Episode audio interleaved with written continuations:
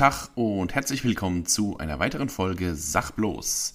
Ich weiß, das Jahr ist jetzt schon wieder über zwei Monate alt und ich habe immer noch keine neue Folge gemacht und deswegen dachte ich mir, es wird echt mal wieder Zeit, äh, dummerweise haben mir diverse Terminprobleme und jetzt auch Krankheitsfälle und weiß der Geier was alles, haben wir so ein bisschen in, in die Planung gepfuscht, weswegen ich jetzt noch keine reguläre Folge mit äh, wieder zwei wunderbaren Gesprächspartnern, wie ich es eigentlich geplant hatte, machen konnte. Aber da ich vorhin gerade aus dem Kino kam und zwar endlich mal wieder aus einem Film, der nicht schon ewig lang im Kino ist und alle ihn gesehen haben, dachte ich mir, hey, mache ich mal wieder so eine Spontankritik wie äh, in Folge 2.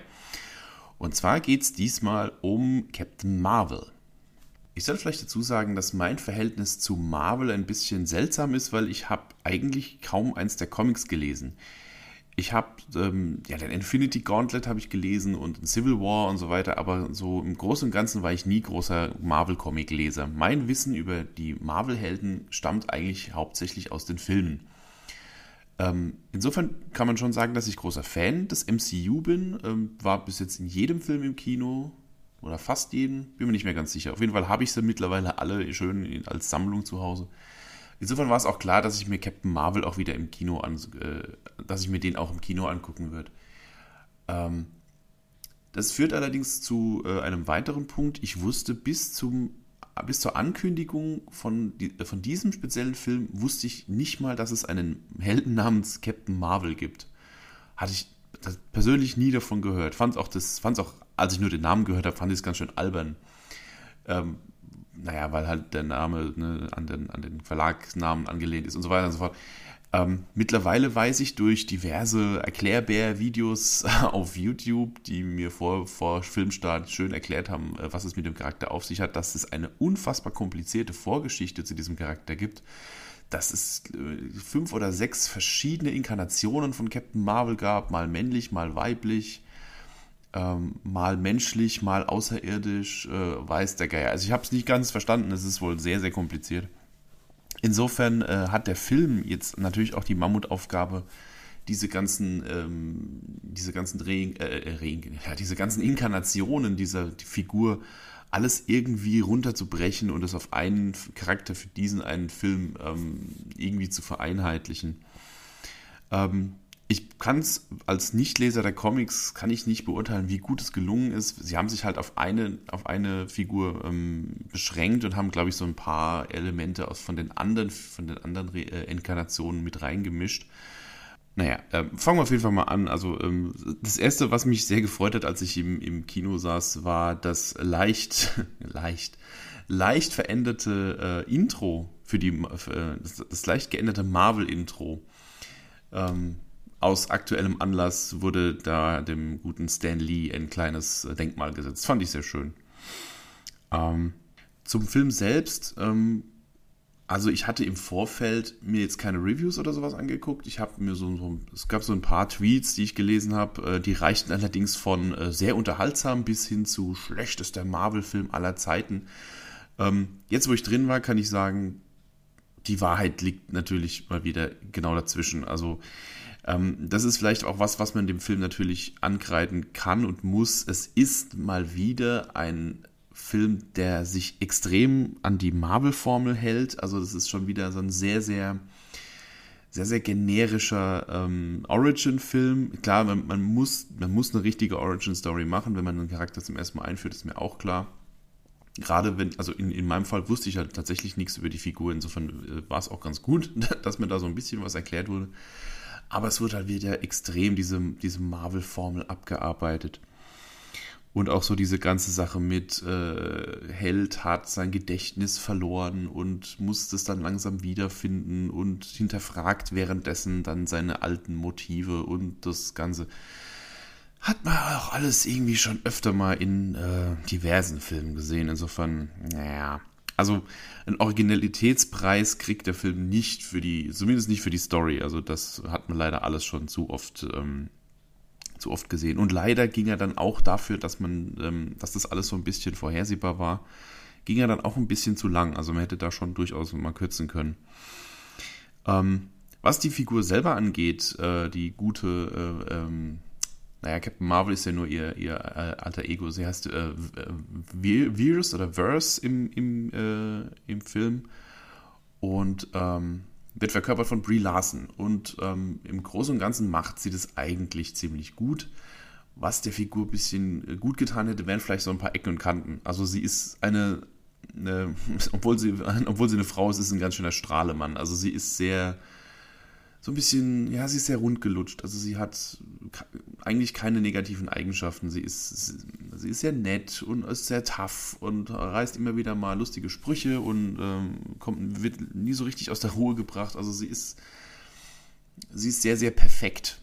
Und äh, naja, perfekte Figuren sind halt in der Regel auch langweilige Figuren, was ein bisschen sehr schade ist. Ja, sie ist, sie, ist von all den, den Marvel-Helden, die man bisher hatte, ähm, so ein bisschen, so ein bisschen blass, leider. Und es liegt um Gottes Willen nicht daran, dass sie eine Frau ist. Ich möchte da, also, da, ne? In, in, die Richtung soll das gar nicht gehen. Es war auch schön, auch mal eine, eine weibliche Heldin zu haben. Äh, Im Marvel Cinematic Universe gibt es sowieso viel zu wenige davon. Ähm, ja, aber so ein paar, so ein paar Charaktereigenschaften mehr hätten ihr gut getan. Ähm, was den Film natürlich auszeichnet, ist der, der, der krasse Wechsel zwischen ähm, ihrem, also ihrem Aufenthalt im, auf, auf, ihrem, ich sag mal, Heimatplaneten, da wo sie halt quasi äh, aufgewachsen ist, oder wo der, wo der Film losgeht, halt äh, auf der Heimatwelt der Cree, ihrer, äh, der Rasse, der sie ja augenscheinlich angehört. Ähm, was ein, ein, ein, unfassbar krasses CGI-Fest ist. Also die, die Effekte sind da richtig geil. Diese, diese Städte und diese, also diese Science-Fiction-Städte, die sie da zeigen, die sehen richtig gut aus. Und auf der anderen Seite spielt der Film halt zu einem sehr, sehr, sehr großen Teil, also eigentlich den Hauptteil, äh, halt auf der Erde und zwar auf der Erde der 90er Jahre.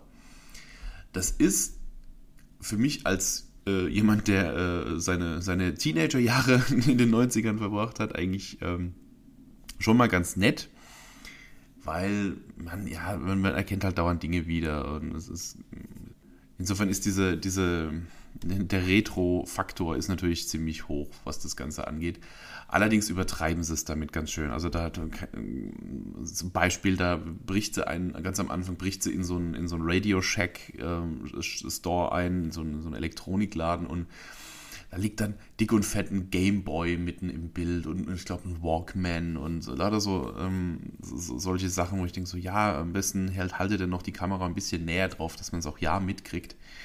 Ähm, also sie, sie, sie werfen wirklich brutal mit, mit Anspielungen auf die 90er Jahre um sich. Ähm, das ist anfangs noch ganz nett, wird aber irgendwann nur ein bisschen penetrant. Spätestens, wenn es an den Soundtrack geht, weil sie haben es natürlich auch sich nicht lumpen lassen und haben da jede Menge ähm, Songs aus den 90ern mit in den Soundtrack verbaut. Und zwar nicht nur so leise im Hintergrund im Radio gedudelt, sondern richtig laut, fett über, als, als Hauptscore. Und äh, das wirkt irgendwie komisch, wenn da auf einmal äh, in, in, so einem, in so einem Actionfilm auf einmal laut die Songs kommen, die man aus seiner Jugend kennt. Und die halt, äh, ja, es war sehr penetrant. Es war so ein bisschen, war ein bisschen sehr viel 90er in dem Film, aber naja. Was allerdings sehr, sehr cool war, war eine Sache, die mir in ganz anderen, in, in, in, diversen Filmen schon mal sehr viel negativer aufgefallen ist, zum Beispiel in, ähm, ich glaube in Civil War war es, als sie den ähm, Robert Downey Jr. dargestellt haben als Teenager und haben ihn dann äh, digital verjüngt. Das sah, war zwar damals auch schon irgendwie beeindruckend, aber man hat halt nach, nach ein paar Sekunden schon irgendwie, ähm, hat einem das CGI dann schon so ein bisschen so ein, äh, wirkte ein bisschen komisch damals noch. Allerdings haben sie es diesmal hingekriegt, weil der Film, wie gesagt, in den 90ern spielt. Ähm, und äh, die zweite Hauptfigur neben Captain Marvel ist natürlich Nick Fury. Und sie haben es echt geschafft, einen, einen Samuel L. Jackson ähm, zu verjüngen. Und man vergisst tatsächlich während des Films, dass das, dass das ein Effekt ist und dass der Mann eigentlich mittlerweile 20, 30 Jahre älter ist. Ähm, also das war richtig gut gemacht. Das haben sie mittlerweile so perfektioniert, das ist schon gruselig, dass die, dass die so einen Schauspieler einfach mal äh, 30 Jahre verjüngen und es fällt einem echt nicht mehr auf. Ähm, Agent Coulson äh, aus, aus Avengers und äh, Agents of Shield, der darf auch wieder mitspielen als junger Mann. Da sieht, sieht es ähnlich toll aus. Also der Effekt war richtig, richtig gut. Wo sie Gott sei Dank auf Effekte verzichtet haben, waren die Skrull, also die, äh, die Bösewichte, diese, diese feindliche Rasse. ähm, ähm, gegen die es da geht im Film. Ähm, da haben sie Gott sei Dank jetzt nicht jedem Einzelnen irgendwie eine CGI-Fresse verpasst, sondern die haben sie mal ganz klassisch mit, mit Maske und, und, und äh, ja, halt, genau, also Kostüm und Maske gemacht. Ähm, war mal ganz nett. Immer, immer schön, wenn sie, wenn sie Effekte nur da einsetzen, wo es wirklich notwendig ist. Das wird heutzutage viel zu selten gemacht. Apropos, äh, apropos Effekte und Maske, was mir überhaupt nicht gefallen hat, was so richtig doof ist. Ich weiß, dass die im Comic so aussieht, aber ihr Helm, also sie hat ja so, so eine Art, äh, so eine Art ähm, wandelbaren Anzug an, der sich immer anpasst an ihre jeweiligen Gegebenheiten. Und wenn sie halt im Weltall ist oder unter Wasser oder sonst wo, dann äh, bildet sich quasi dann noch so ein Helm um sie rum und äh, oben guckt halt noch so ein Haarpuschel raus, wie so ein, wie so ein Iro. Also, ich weiß, das Originaldesign sieht so aus, aber ähm, es hat schon einen Grund, warum die, die äh, Comichelden für die modernen Filme so ein bisschen umdesignt werden. Und da wäre es für meinen Geschmack auch immer angebracht gewesen, weil das sah echt komisch aus. Ähm, naja, gut, aber es ist tatsächlich Geschmackssache. Ähm, ja, es gab, noch so ein, es gab noch so ein paar Gags, die möchte ich jetzt gar nicht vorwegnehmen. Ähm, Wer es schon gesehen hat, ich sage nur Katze. Die Katze ist ein, die Katze ist ein äh, sehr großer, also ein, ein, wie ich finde, sehr guter Einfall. Ich hätte ein bisschen weniger davon gebraucht, auch wenn ich ein großer Katzenfreund bin, aber das, äh, ja, war ein guter Gag. Ein bisschen weniger hätte es auch getan, aber das ist bei einem Film ganz oft so, dass es so ein bisschen alles überreizen, was sie gut fanden ich, ich ziehe jetzt mal, versuche jetzt mal ein Fazit zu ziehen. Ich fand den Film okay, aber das ist auch, ja, das ist halt wirklich nur okay. Es gibt deutlich bessere Filme im MCU.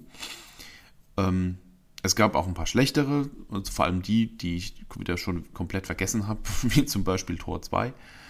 Ähm, und ähm, Iron Man 3, da habe ich mich richtig geärgert. Ansonsten ähm, es waren die, waren die meisten Filme eigentlich besser. Und, und Captain Marvel, wie gesagt, ist, ist ein netter Film, aber so ein bisschen sehr, sehr generisch. Ich bin mal gespannt, was sie dann mit ihr anstellen, wenn sie dann in, äh, in Avengers Endgame mit auftaucht.